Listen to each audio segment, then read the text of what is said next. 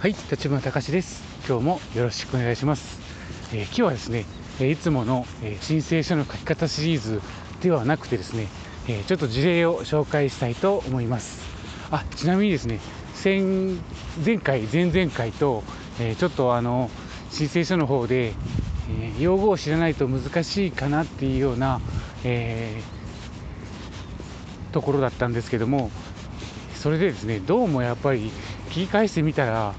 さすがに、えー用語の説明をしてないのは良くないなと思ったので、えー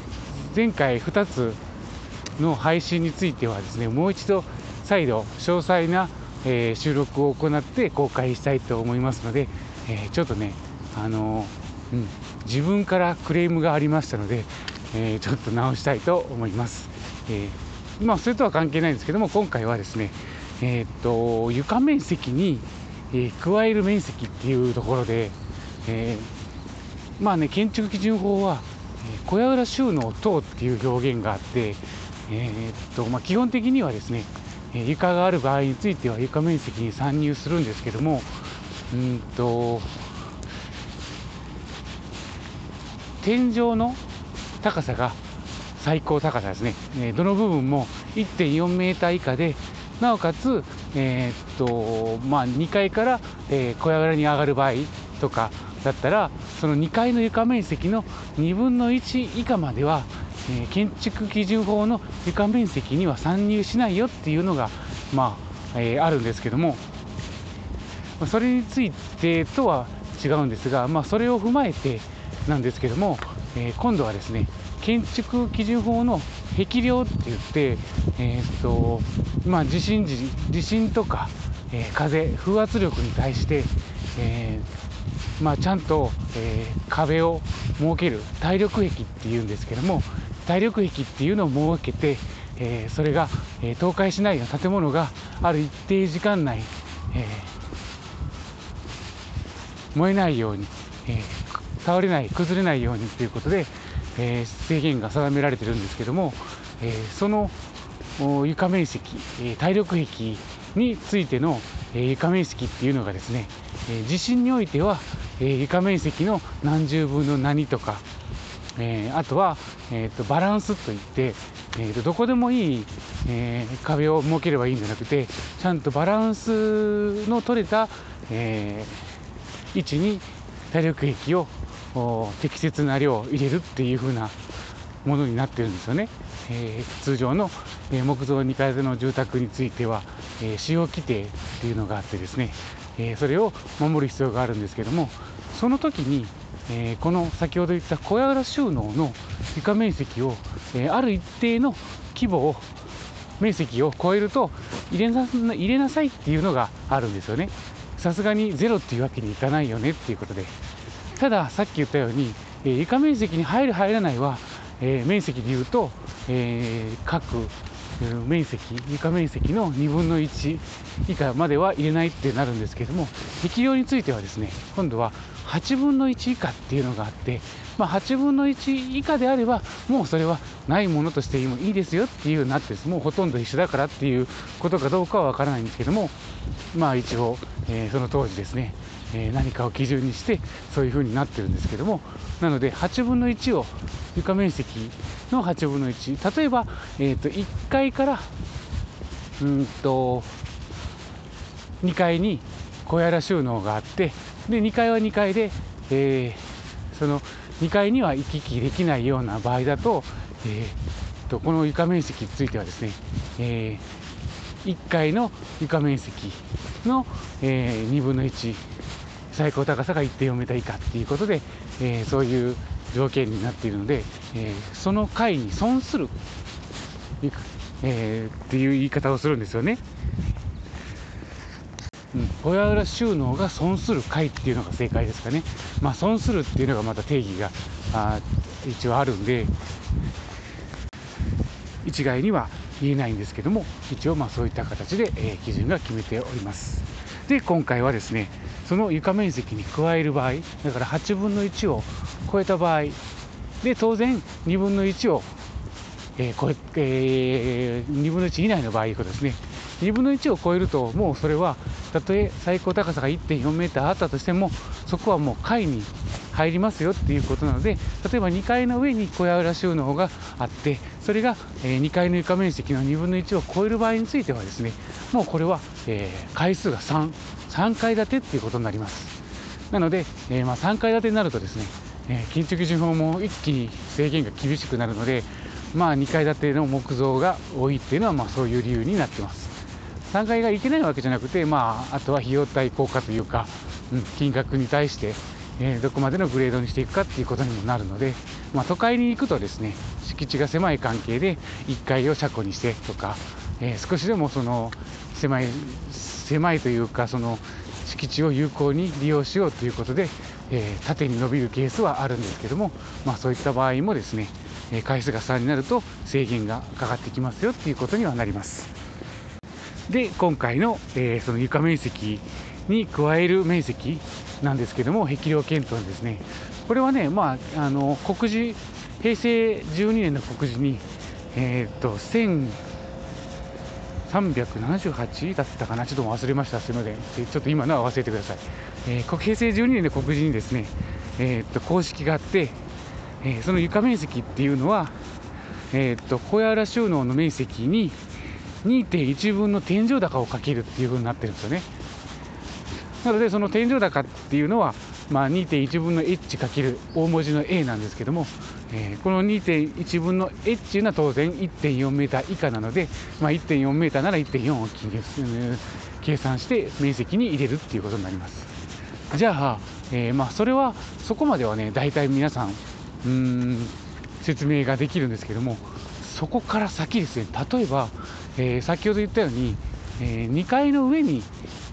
ある場合は、まあ、単純に2階の床面積入れるんですけどもじゃあ2階から、えー、っと2階の横に横というか上ではなくて、えー、横の小屋を利用した場合とか先ほどみたいに1階から2階の間に入れる場合小屋収納を設ける場合、えもしくは、え地下に地下に、ちょっとした、えーと、土間床収納みたいな感じで入れる場合、まあ、それぞれいろんなパターンがあるんですけどもその時に、えこの床面積に加えるっていうのはどこに加えるかっていった時には若干ねちょっと考え方に違いがあったりするんですけども、え先日もですねちょっとそういった、えことになそういう話になった時にあれ面積どうやって入れるのかなと思ってえ何か根拠資料をちょっといろいろ探してたんですけどもやっぱりあるんですね。ありました。え結論から言うとですね、えー、そこの小屋裏収納の荷重を、えー、どの階の体力域が負担してるかっていうことで決まるっていうふうなことが書いてました。書いてありましたというか、まあ、結構ね新日本法規さんが出版してる、まあえー、公的にはちょっと、えー、まあ、当然ねそれが絶対ではないんですけどもやっぱり何かしらの参考書籍っていうのは、え、やっぱりある程度の効果を持ってるので、え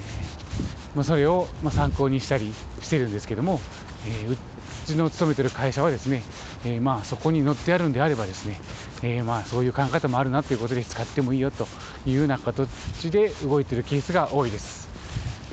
で、まあ、今回の件もですね、まあ、最終的にはあその案そういう考え方もあるねということでじゃあそうしていきましょうということになったんで必ずしもこれが全国で通じるというわけじゃないんですけども、えー、まあ参考にはなるかなということでで先ほど言ったようにですね、えー、っとその小屋収納が、えー、どの部分の、えー、階に荷重を影響しているかということを考えたときに、え今度はね、えーと、どこ階の階に損するっていう風な表現をしてあるので、まあ、どこが損するかっていうことにまずなるんですけども例えば、えーと、2階の上にある場合は当然2階。の上に乗るわけだから2階の床面積がまあ当然、えー、負担をする家事を負担するっていうのは分かると思うんですよね。で、えー、じゃあ、えー、2階の横に横に横続きに作った場合はどうなるかって言った時には、えー、っとその、えー、各階の、えー、天井の天井というか、まあ、各階の、まあこれ微妙になるんですけども、これもね、ちょっと考え方によっては変わってくるかもしれないんですが、えー、各階の、えー、天井の2分の1、半分、うん、半分より上は、えー、上に見る、半分より下は下で見るっていう感じですよね、かね。えー、なので、えー、っと、ちょっとね、言葉でする説明するの難しいんですけども、2階からそのまま横に、えー、小屋収納を利用する場合っていうのは、まあ、単純に、えー、2階の天井からすると、まあ、半分より以下にあるっていうことで、まあ、その一部、えー、半分すると、えー、まあでも1.4メーター以下なので、まあ、そうですね、単天井高が最低は2.1メーター以上になるので、1.4から700ぐらい実際は、えー、余る余るというか、残るっていうことにはなるんですけども、まあ、あの床面がどこにあるかっていうふうに考えたときに、えー、これは、えー、2階の床の方に近いので、えー、2階の床部分を負担する。で、え2階から上にあるものについては、えこれはもう、え2階の上部っていうことになるので、え2階が、え負担をするっていうことになってくるんですけどもちょっと説明が難しいですね。分かりやすい例でいくとロフト。これ建築基準法はロフトっていうのはないんですけども、まあ、小屋ら収納等に、え入ってくるんですがロフトについては一応下に居室があってで一体的な空間があってその上に、えー、床があってそこが1.4メーター以下。でなおかつ、えー、2階の床面積の2分の1以下であれば、えー、そこは、え床面積から入りませんよっていうことで、えいいんですけども、えこの耐力区域についてもですね、え小屋収納との面積も8分の1を超えてなければ、まあ、当然関係ないんですけども8分の1を超えていた場合についてはですねこれも床面積に入るんですけどもここはどこが負担負担するかというと,、え、っとやっぱり2階の階高階高の2分の1より上にあるということで、えー、これは2階の、えー、床面積が荷重を負担するということになります。じゃあ1階と2階の間にあるものもしくは先ほど言ったように2階からそのまま、えー、と床がフラットになってて、えー、そこの小屋裏を利用する場合これについてはですね、えー、2階の、えー、体力域が負担するものではないということなので2階の床面積には必要入れなくてもいいということにはなりますただし、え、1階の階高の2分の1のとこには今度上には該当するので1階の体力壁が負担する、えー、荷重になるのでそこは、えー、入るようになります。で、ここでね、えー、っと、ちょっと、え、注意が必要なんですけども、1階の、え、荷重、えー、大量機が負担する荷重になるんですけども、その範囲なんですけども、これはね、2階の先ほど言った、えー、っと、例えば1階の階高の2分の1、上の部分はすべてえー、家事を負担するっていうことになるので先ほど言った2階の上にある、えー、小屋収納とかロフトも当然1階の体力壁の荷重には該当するので1階にもちゃんと入れてくださいよっていうことになる。なので意外にちょっと計算が大変なんですけども一応まあ確かに法文はそこまで詳しいことは書いてないんですけども、まあ、法文を照らし合わせていくとやっぱそういうことになるのかなっていうことで、まあ、確かに納得はできるような、えー、回答ではありました。なので、え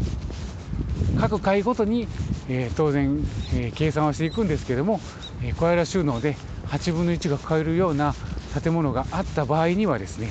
え2階にも負担するし、えもし、えさらに1階の画面積にもですねその、え係数を乗じた数値をですね入れるっていうことを、えー、忘れないようにしていただけたらいいかなと思います。ただね計算がちょっと複雑になるのが、えー、先ほど言ったバランスの検討をするときってじゃあバランスが何っていうとえー、っと4分の1建物の X 方向 Y 方向単辺方向長辺方向どっちでもいいんですけどもそれを4分の1にまず分割するんですよね。でその両側の4分の1部分を、えー、そこに体力液を、えー、入れてそこの、えー、バランスをチェックするっていうことになるのが一つ、まあ、当然ね全体の床面積で、えー、全体の体力壁がいくらっていうのも当然あるんですけどもそれと、えー、また別で、えバランスの検討っていうのはそこの4分の1の充足率って言ったりするんですけども4分の1の部分に、えきちんと配置を、えバランスよく配置をしなさいっていうこともまたこれも守る必要があるので、えそれも合わせて、えやることになるんですけども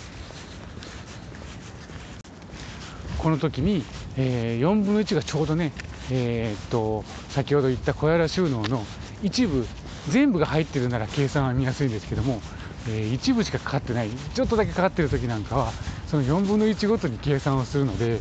え、ちょっとね計算が大変な時がある。なっていうのはありますので、えー、そういった件があったらですね、まあ、寄せるほど寄せるほどのもんではないんですけども、まあ、計算がしやすかったらいいなと思っておりますこれはあくまで審査側の勝手な、えー、考え方なので、えー、無視してもらってもいいんですけども、えというわけでですね、え今回は、えちょっと外伝ということで、え建築基準法の体力壁に小屋収納等の面積が入る場合についてのちょっと事例を説明しました。え何かの参考になれば嬉しいです。というわけで今日も最後まで聞いてくれてありがとうございました。今日も一日お元気で